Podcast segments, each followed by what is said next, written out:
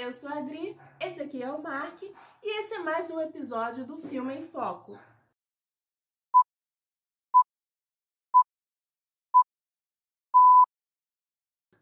Dessa vez o filme enfoca sobre o Godzilla comunista. Pulgasari, filme norte-coreano de 1985 antes de falarmos do filme em si, vale a pena ficar conhecendo a história por trás das câmeras de Pulgasar. Na verdade, é até mais interessante do que o filme em si.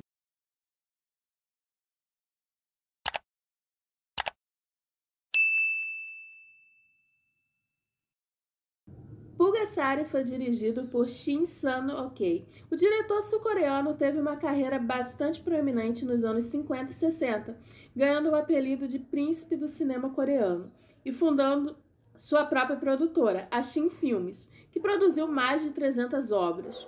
Na década de 70, no entanto, Shin se tornou menos ativo, principalmente por conta da censura do governo sul-coreano e os poucos filmes que produziu fracassaram. Após criticar o governo, o general Park Chan-hee ordenou que a produtora de Shin fosse fechada.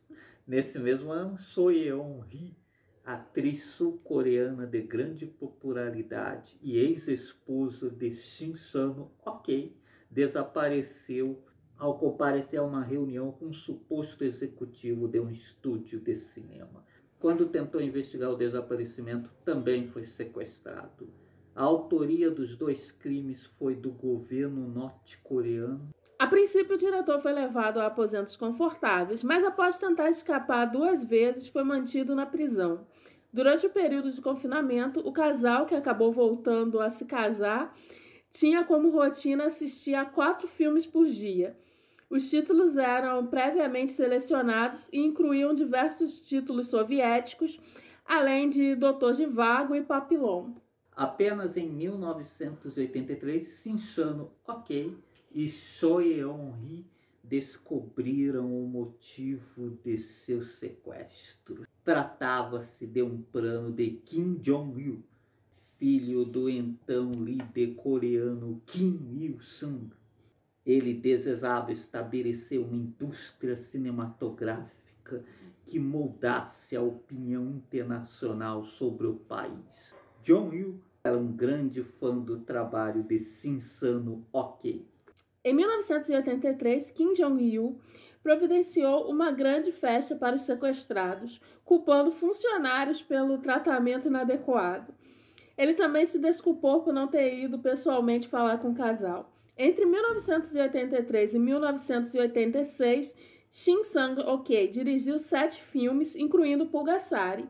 O cineasta teve carta branca para realizar o filme, podendo, por exemplo, importar técnicos japoneses, depois do governo garantir a segurança deles. Entre os japoneses estava Kenpachiro Satsuma, ator que vestia o traje do Godzilla na época, e seria também o Pulgasari. Kim Jong-il estava bastante satisfeito e já havia até encomendado outro projeto, um filme sobre Gengis Khan. Ele estava tão confiante que permitiu que Sim Sang Ok e Choyeon Ri fossem a Viena negociar a distribuição internacional do filme. Lá o casal pediu socorro na embaixada dos Estados Unidos, onde viveram até os anos 90, quando retornaram à Coreia do Sul. O diretor faleceu em 2008 e a sua esposa em 2018. Sendo assim, Pugasari teve que ser finalizado por outro diretor, Chong Go-jo, que era o diretor de segunda unidade. Ao ser lançado na Coreia do Norte, o filme foi massacrado pelos críticos e fracassou nas bilheterias. Além disso, não conseguiu a distribuição internacional. Só em 1998, Pulgasari viajou para fora do país, ao ser lançado em vídeo no Japão. Baseado em uma antiga lenda coreana, Pulgasari se passa no período feudal. A população de uma província é explorada por seu governador. Um grupo de agricultores se revolta, porém são descobertos e presos. Um dos líderes da comunidade é severamente torturado. Sozinho em sua cela, o ancião esculpe uma figura em arroz, enquanto reflete sobre o sonho de igualdade não realizado pedindo auxílio aos deuses. O homem morre com a escultura nas mãos. Os deuses devem ter decidido ouvir o pedido do ancião, dando vida à escultura. O monstrinho começa se alimentando de pequenos objetos de aço, como agulhas, mas sua fome é implacável. À medida em que come, o Pulgasari vai crescendo e vai se tornando mais poderoso. Logo ele passa a se alimentar também de ferramentas e armas. Enquanto isso, o governo continua oprimindo o povo. Eles querem que os agricultores entreguem suas ferramentas para que o metal seja utilizado na fabricação de armas. No entanto, agora existe o Pulgasari. O monstro se revela um comunista e devora as armas do governo, lutando ao lado dos camponeses.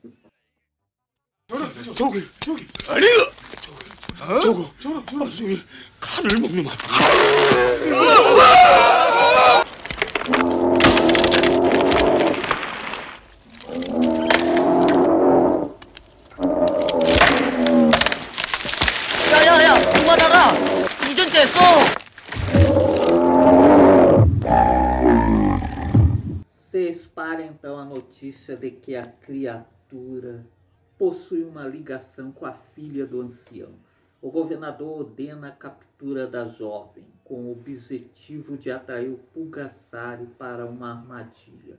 Porém, a guerra só torna o monstro mais forte. Mesmo as armas mais potentes são inúteis. Pulgassari! Dorogasimaru! Mucha louca, Guroneu! 들어가지 마라 어쩌려고 그러네요 불가사리야 나오라 불가사리야 가보라 불가사리야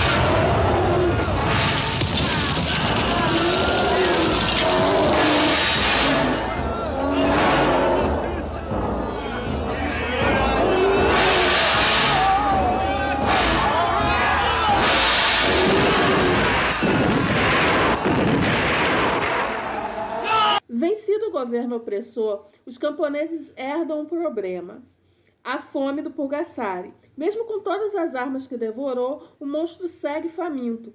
Já sem armas e qualquer outra fonte de aço e ferro, eles já não sabem mais o que fazer para aplacar a fome infinita da criatura. Temendo que seu país entre em guerra, tentando invadir outros países em busca de metais para o Pulgasari, a filha do ancião decide se sacrificar para que a criatura desapareça. Ou seja, assim como a morte do ancião fez nascer o Pulgasari, a morte da moça faz com que ele suma.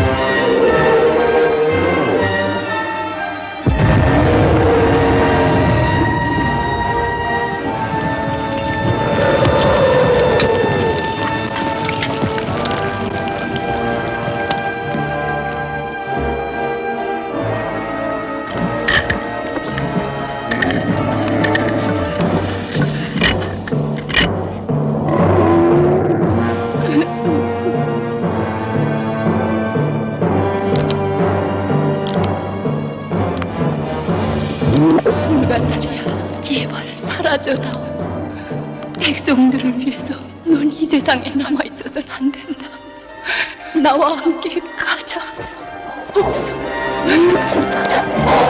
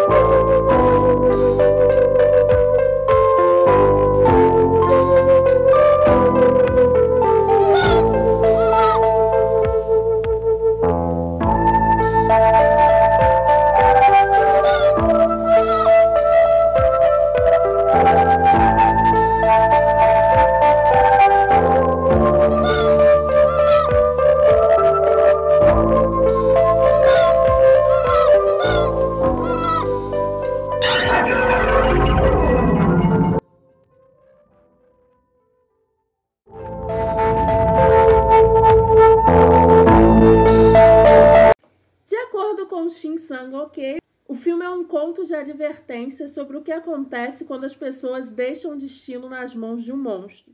um capitalista movido pelo consumo insaciável de ferro, explicou o diretor. No entanto, Pulgasari pode ser lido como uma metáfora para a guerra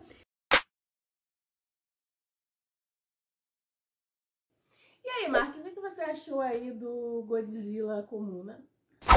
Bom, primeiro é um filme que foi idealizado por alguém que ama o cinema, sim, sim. né? Talvez até demais, né? Demais. O, a, o, o crime dele, na verdade, foi amar o cinema demais. E, bom, é um Godzilla comunista né? É um velho assim que a gente nunca viu um monstro sim, gigante, sim. né? Lutando ao lado do povo. Sim, sim, né? defendendo os camponeses. É. É, é, é disso que nós precisamos. Sim. A gente precisa que apareça um kaiju é, chegar lá em Brasília, né? É, chegar lá em Brasília com todo mundo e deixar o poder na mão do povo. Mas, mas o, é aquela coisa. O filme fica bacana, né? Ele não é, é como eu... muitas das tralhas que a gente comenta aqui. Não, tralha não. São só, só filmes de primeira qualidade. É, é, é acho um filme legal, não, tem uma é, história legal, eu... tanto por trás e foi também a lenda, eu, pra interessante. falar a verdade, né, quando eu pô, li né, sobre o filme, eu achei que ia ser uma coisa mais bizarra do que é. Aí, claro, né, tem seus problemas, o que é questão técnicas, né, de, de, de, efeitos, né? Se você vê o filme, até tem uma cara de ser assim mais antigo do que ele realmente é. Sim, ele é de né? 1985, mas parece que é ali de, dos anos 60. É. Mas, mas na verdade ele foi, foi até melhor do que eu esperava, porque a, a historinha mesmo da, da lenda mesmo é bem bacana, assim, o jeito como é contado também não é, não é um mau filme, não. Mas legal de ver, não é uma. Óbvio que não vai ser uma obra-prima, mas, mas para quem gosta de ver coisa diferente, coisa de outros países, é interessante, inclusive para fãs de kaiju, sim, é sim. uma ótica diferente que vale, vale conhecer. Então, Mark, quantos grãozinhos de arroz você dá para Pulgasari? Três grãos de arroz, que né, foi a nota lá que eu dei no Letterboxd, que, como eu disse, não, não é um grande filme, sim, mas sim. toda a história por trás é interessante.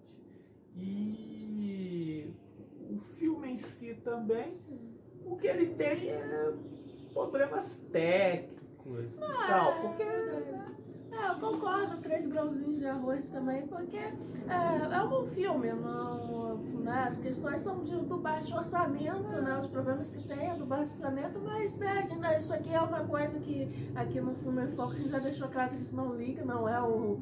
É, na verdade, a maioria dos filmes que a gente analisa aí, se esse fosse o problema do filme, o baixo orçamento, tudo bem, mas... É, como então... eu disse, ele não é uma tralha como a maioria dos filmes que costumamos analisar aqui, Samurai Cop. Não fala de Samurai Cop, Samurai Cop é uma obra impecável. O pior filme que a gente analisou Sim, aqui. com certeza. Bom, então é isso. Até o próximo Filme em Foco.